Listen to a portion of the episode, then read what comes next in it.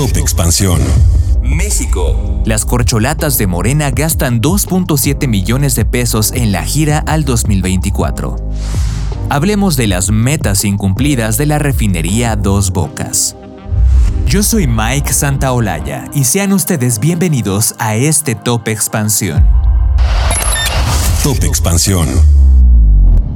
A dos semanas de que las corcholatas iniciaran sus recorridos por el país, la dirigencia nacional de Morena, a cargo de Mario Delgado, informó que Claudia Sheinbaum, Marcelo Ebrard, Adán Augusto López y Ricardo Monreal han gastado en conjunto 2.748.241 pesos.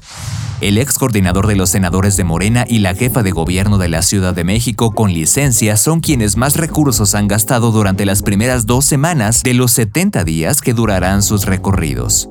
¿Y cómo ha sido el gasto de las corcholatas? Ha rondado entre los 385 mil y los 916 mil pesos y los 916 mil pesos, recursos que han sido invertidos en logística, transporte, hospedaje y viáticos. Cabe mencionar que el aspirante a coordinador de los comités de defensa de la transformación que más ha gastado es Ricardo Monreal, con un total de 916 mil 376 pesos. Le sigue la jefa de gobierno con licencia de la Ciudad de México, Claudia Sheinbaum, quien reporta haber gastado 686.770 pesos, después el ex secretario de Gobernación Adán Augusto López, que reportó gastos por 577 mil pesos, y el que menos dinero reporta haber gastado es el ex secretario de Relaciones Exteriores Marcelo Ebrard, quien hasta el 2 de julio informó haber gastado 385.509 pesos.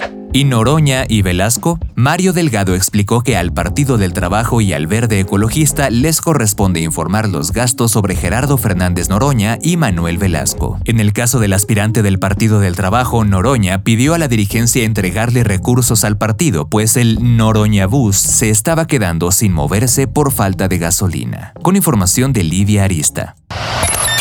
Top Expansión.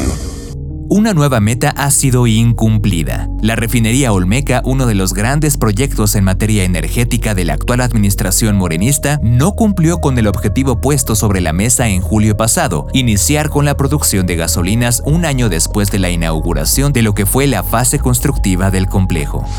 En su inauguración, el presidente Andrés Manuel López Obrador calificó a la refinería Dos Bocas como un sueño hecho realidad. El retraso en el complejo también retarda el objetivo de autosuficiencia energética que ha sido pospuesto en repetidas ocasiones. Las fechas han sido lanzadas al aire. El año pasado, cuando el complejo se inauguró a medias en una ceremonia hecha para cumplir con los tiempos, López Obrador puso como fecha el inicio de la producción hacia finales del 2022 o inicios del 2023, y el fin de semana se había colocado en el calendario como el intento definitivo para cumplir con la promesa, pero de nuevo quedó entre dichos. La producción debía haber llegado el primero de julio, pero ningún barril de combustible ha salido del complejo, que también ya ha rebasado el presupuesto.